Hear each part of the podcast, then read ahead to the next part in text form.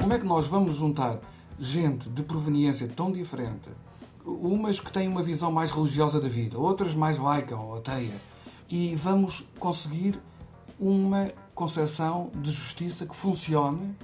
Portanto, como é que nós vamos conseguir? Ele chamava a isso um consenso de superposição, é uma expressão interessante. Uhum. Eu chamo-lhe o menor denominador comum político, que permita o quê? Que permita que um judeu daqueles mais integralistas. Daqueles que têm um os muçulmano- caracolinhos. Exatamente, que um, um muçulmano liberal, que um protestante calvinista, que um católico não muito praticante e que um ateu e um agnóstico se juntam à mesma mesa e digam esta sociedade é nossa, esta Constituição é nossa. E nós vivemos Este- aqui e temos que viver juntos.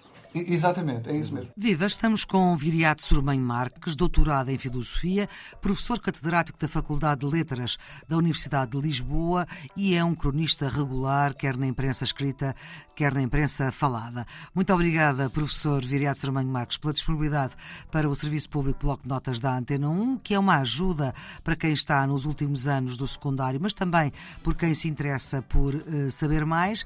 E quando o convidei para participar neste programa, escolheu falar sobre John Rawls, este pensador, este filósofo que é contemporâneo, norte-americano, nascido em 1921, portanto, nascido no século XX e já morreu em 2002 no século XXI. Por que a escolha de John Rawls, professor Viriato Sormanho Marques? É, Escolhi-o fundamentalmente porque temos de fazer justiça ao enorme contributo que John Rawls eh, deu à filosofia em geral e à filosofia política em particular. A grande obra e o grande tema que lhe garantiu esta perenidade eh, A eternidade. de- eh, a eternidade possível na condição humana, como é óbvio, Claro. é uma obra publicada em 1971, A Teoria da Justiça, que veio produzir uma das reações mais diversificadas e mais intensas, tanto na qualidade como na quantidade. E na novidade, Um, ou não? E na, e na novidade também. É, sobretudo, em 71, a filosofia política estava praticamente agonizante. Porquê? Porque o tema da política estava eh, cercado por todos os lados por outras ciências. Nós tínhamos a economia. A economia utilizava, digamos assim, a política, mesmo no plano académico, como um instrumento. A sociologia também. A, a própria psicologia. A, a ciência política. É preciso não esquecer que existe uma ciência política, não é? Algumas eh, figuras importantes do pensamento filosófico, como por exemplo a Hannah Arendt, elas próprias, por razões filosóficas, tinham dificuldade em considerar-se ou pensar em, na política como filósofas, não é?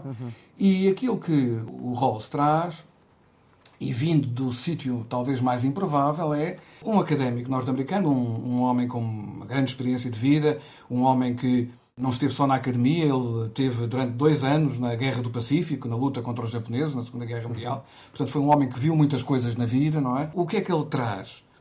Ele traz uma perspectiva que é, ao mesmo tempo, profundamente ligada ao debate político norte-americano, eh, aos autores, aos temas, ao utilitarismo, à crítica do utilitarismo, por exemplo, a filosofia analítica também, que são correntes muito importantes no pensamento eh, anglo-saxónico e norte-americano em particular, mas sobretudo o que ele traz é, eh, nessa atmosfera, um ambiente muito mais cosmopolita. Ele vai trazer a tradição filosófica ultrapassando as barreiras da filosofia continental e da filosofia eh, anglo-saxónica. Quando diz filosofia continental, eh, filosofia europeia, europeia. europeia, exatamente, co- europeia e essencialmente de língua não inglesa, não é? Certo. Francesa e alemã. Francês e alemã, Sobretudo. eh, sobretudo, sobretudo. Ele vai buscar Kant, que é um, aliás, ele é claramente, na minha leitura, na minha interpretação, um neo-kantiano. Ele vai buscar o E Hegel. o Viriato eh, fez uma tese sobre Kant.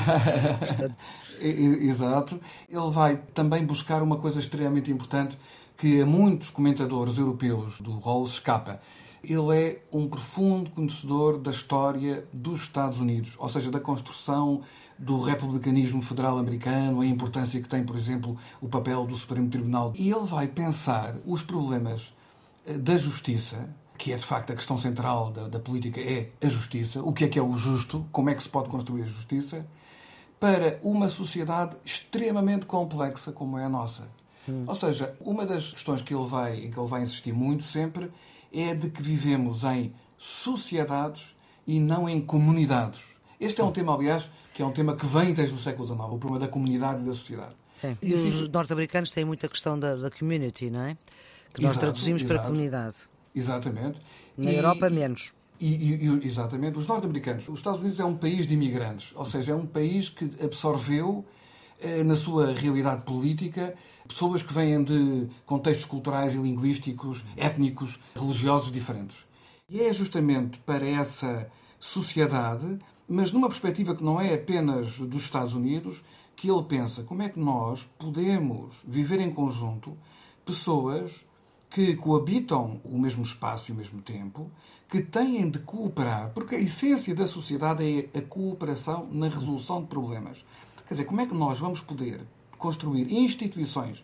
Isto é outra coisa muito importante no pensamento do Rawls. É a política faz com procedimentos, com regras, com instituições que as aplicam. Como é que nós vamos juntar gente de proveniência tão diferente, umas que têm uma visão mais religiosa da vida, outras mais laica ou ateia, e vamos conseguir uma concepção de justiça que funcione. Portanto, como é que nós vamos conseguir? Ele chamava a isso um consenso de superposição, é uma expressão interessante. Uhum. Eu chamo-lhe o menor denominador comum político, que permita o quê? Que permita que um judeu daqueles mais integralistas... Daqueles que, que têm os caracolinhos. Exatamente. Que um, um muçulmano liberal que um protestante calvinista, que um católico não muito praticante e que um ateu e um agnóstico se juntam à mesma mesa e digam esta sociedade é nossa, esta Constituição é nossa. E nós vivemos este... aqui e temos que viver juntos. Exatamente, é isso mesmo.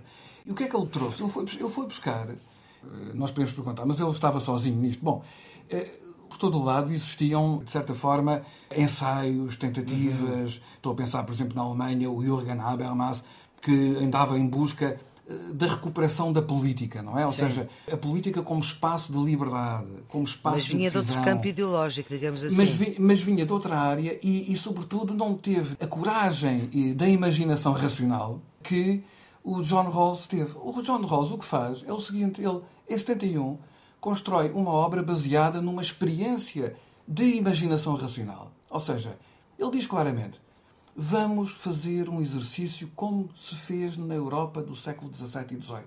Vamos imaginar o que é que seria o contrato social. Hum. Ou seja, ele vai imaginar o contrato social numa altura em que já ninguém falava nem na história da filosofia, nem na, do, no assunto. O contrato social eu, vem de Rousseau, não é? Vem antes, vem antes. De, sobretudo os, os, autores mais importantes, antes do Rousseau, 100 anos antes, é, de facto o, Thomas Bem. Hobbes é, é importantíssimo, ah, é? o claro. John Locke. E ele vai, no fundo, criar um contrato social imaginário, como aliás todos os contratos sociais pensados Sim. pelos filósofos são exercícios de imaginação racional, baseado no fundo em três conceitos. Ele vai uh, falar numa posição original, uma situação original, que corresponde um bocadinho, digamos assim, a uma espécie de estado de natureza, não é? Um estado inicial, é um estado inicial. Depois, esse estado inicial é caracterizado uh, por um véu de ignorância. Fundamentalmente, o que é que o véu de ignorância significa? Significa que nessa situação inicial, nessa posição original, todos os contratantes, todos aqueles que vão entrar neste exercício imaginário, não é? Numa sociedade nova, vão deliberar acerca dos princípios de funcionamento básicos dessa sociedade a criar, por esse contrato, sem saberem quem serão nessa sociedade. Ou seja, hum. sem saber se serão brancos, azuis, ricos, pobres, muito inteligentes ou muito idiotas, uhum. um, com deficiências físicas ou atletas de alta competição, mulheres ou homens, pobres ou ricos.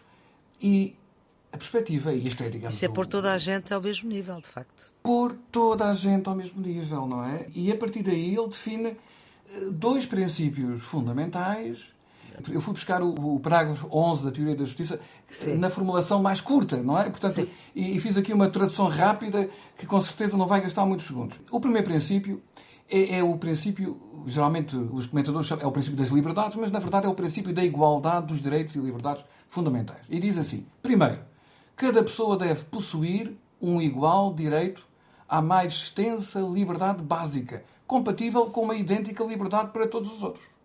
Portanto, isto é um princípio da que somos todos da liberdade. E liberdade e todos devem ser igualmente livres. E o segundo princípio, no fundo, acaba por ser um duplo princípio, porque tem duas componentes: tem o princípio da diferença e da igualdade de oportunidades. E reza assim. Segundo, estou a citar o John Rawls, as desigualdades sociais e económicas devem ser organizadas de tal modo que sejam ao mesmo tempo A. razoavelmente estimadas como sendo vantajosas para todos e B. ligadas a posições e funções públicas abertas a todos.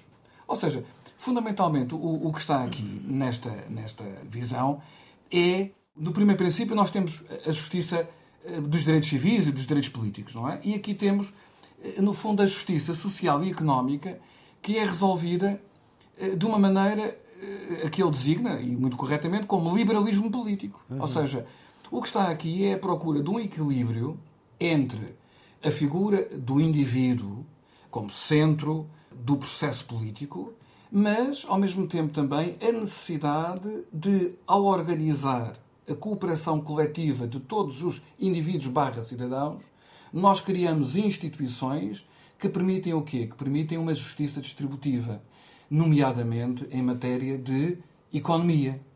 Ou seja, o John Rawls é claramente um pensador do Estado Social, completamente o contrário do que depois dos anos 80 começou a acontecer na Europa, nos Estados Unidos, na Europa e no mundo, que é a situação atual em que vivemos, em que o modelo dominante é um modelo de neoliberalismo económico, não é? Em que, de facto, o Estado acaba por ser apenas um instrumento do mercado, dos mercados. Aqui nós não temos isso. Ele, enfim, no seu pensamento, ele fala claramente na necessidade de limitar a ação dos mercados, uhum. combatendo a desigualdade e criando políticas públicas que permitam o quê? Que permitam justamente que os mais desfavorecidos, os mais pobres, tenham acesso, acesso. aos bens fundamentais é. através da educação, da saúde, hum. ou seja, todos aqueles uh, serviços, não é? que o mercado não consegue fornecer universalmente. Evidentemente, o mercado fornece claro. saúde e educação àqueles que têm recursos, claro. mas não consegue fornecer aos que não têm em quantidade suficiente. Sim. E por isso, uma sociedade bem ordenada, uma sociedade justa, e repare, justa neste sentido estritamente político, é justa para um muçulmano como é justa para um ateu ou para um judeu daqueles integralistas, não é? Uhum. Um, funciona, eh, digamos, um, um, conceito de justiça política que funciona como menor denominador comum e que uhum. pode ser uma bandeira de unidade entre pessoas que, em muitos aspectos éticos, morais e religiosos, tenham visões do mundo diferentes. Uhum. Ele pode ser considerado um liberal no sentido como os americanos olham Clássico. para os liberais. Liberal exatamente, exa exatamente. E não, e não como nós usamos vulgarmente na política. Mais, mais europeia, exatamente. exatamente. Na política mais europeia. Professor Exato. Viriato Sormanho Marques, para finalizar a nossa conversa, uhum. é mesmo importante que um filósofo com as características de John Rawls faça parte de um programa de filosofia de 12 de 11 ano? Eu, eu penso que é um filósofo de eh, grande profundidade e de grande atualidade. A sua importância hum, é de ser eh, alguém que tem os pés assentes eh, nas raízes do espaço e do tempo, ou seja, Sim. conhecedor da nossa tradição ocidental e muito conhecedor da sociedade contemporânea. Portanto, é um homem que atravessou é, o século XX todo.